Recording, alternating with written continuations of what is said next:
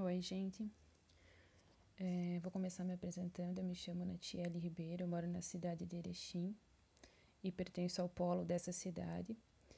E eu estou matriculada no curso de licenciatura em História.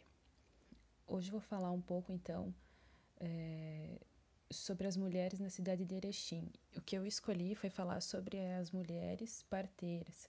E a base para esse meu trabalho vai ser, é, foi uma dissertação de mestrado que fala sobre as mulheres sobre uma análise mais fotográfica. E nesse sentido eu, eu escolhi focalizar né, em, na presença das mulheres parteiras nessa cidade. Primeiramente, foi difícil localizar informações precisas sobre essas mulheres.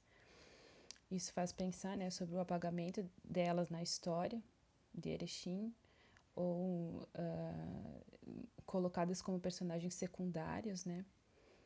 Eu vou focar na identificação dessas parteiras, um pouco da história de algumas que deu para resgatar e um pouco do e um pouco do papel das parteiras enquanto mulheres. Então, as mulheres por muito tempo foram seres apagados da história. Então, trazer essas abordagens, essas, uma, essas abordagens sobre a história das mulheres, o papel das mulheres, resgatam a história de resistência, história de luta, e podem fazer a gente entender melhor o lugar da mulher na sociedade hoje e realçar a importância da permanência da, na luta por um espaço mais igual e maior, né, em, em todos os âmbitos da sociedade.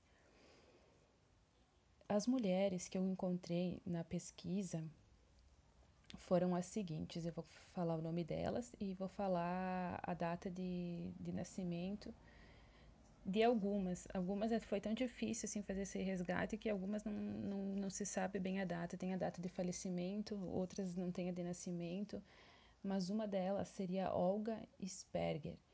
São todas parteiras colonizadoras, né? Essa aqui, no caso, ela foi, é uma parteira formada na Alemanha, chegou no Brasil em 1903. É o dado que se tem dela. A outra seria Maria Girardia Todeschini ela nasceu em 21 de 11 de, 90, de, desculpa, de 1966 e chegou em Erechim em 1930. Também são essas informações que tem. A outra seria Elísia Vanche. E essa teria dado como a primeira parteira de Erechim, que bate depois com o dado de uma outra parteira também, porque daí os dados acabam se batendo. Um diz que é uma parteira, outro diz que é a outra. Uh, essa foi falecida em 1954.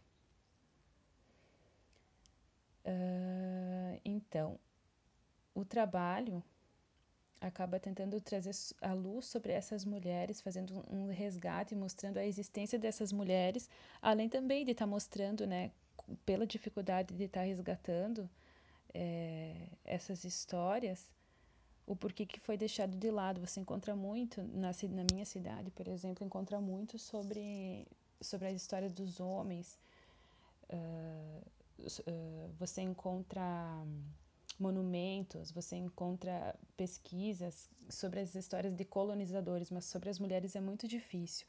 O que se fala, que tem, o que se mostra dessas mulheres assim, a, sobre o papel delas, delas num meio rural, né, principalmente ali algumas ali que vêm no início, algumas pioneiras, né? Uh, o que dá para mostrar a partir da existência dessas mulheres é a relevância delas na realidade de comunidade rural, né, cujo acesso à medicina, ainda mais naquela época, era bem limitado. E também uma coisa legal de se pensar também é que na cidade de Erechim hoje a gente tem as doulas, né, que não são a mesma coisa que parteira, mas trazem esse resgate histórico que, que se traz com as parteiras, esse, essa relação da mulher com, com a vida, da relação com outras mulheres, né, que também é muito importante. Agora, referente a, a monumentos, como eu tinha falado ali antes, infelizmente essas mulheres não possuem muitas homenagens ou destaques na minha cidade. Tanto que o resgate, né, da mesma, o, resgate histórico foi muito difícil. O que eu consegui mais ou menos foi isso, né? Evidenciar quais seriam elas. E a partir da, da pesquisa, o que eu encontrei foi o registro de Clementina Itália Albarello, considerada uma pioneira na cidade. de Erechim. Foi apenas o que eu consegui encontrar. Com a memória dessas mulheres poderia então ser registrada e preservada, poderia haver um investimento maior no resgate da história dessas mulheres, bem como uma maior divulgação dos seus feitos, monumentos, conforme já citado, né, que não se tem, um espaço dentro do arquivo histórico, por exemplo, ou mesmo um espaço virtual que poderiam existir, né? São possibilidades aí que, que seriam bem legais para estar tá se pensando dentro da cidade. Então, para finalizar, bem rapidinho, já quero agradecer a todo mundo que pôde ouvir e espero que tenham gostado da minha fala. E se quiserem pesquisar também, o trabalho está disponível na, na internet. É Luzes sobre as Mulheres Destinenses, a construção de sua identidade pelas fotografias do Arquivo Histórico Municipal. Então é isso, muito obrigada.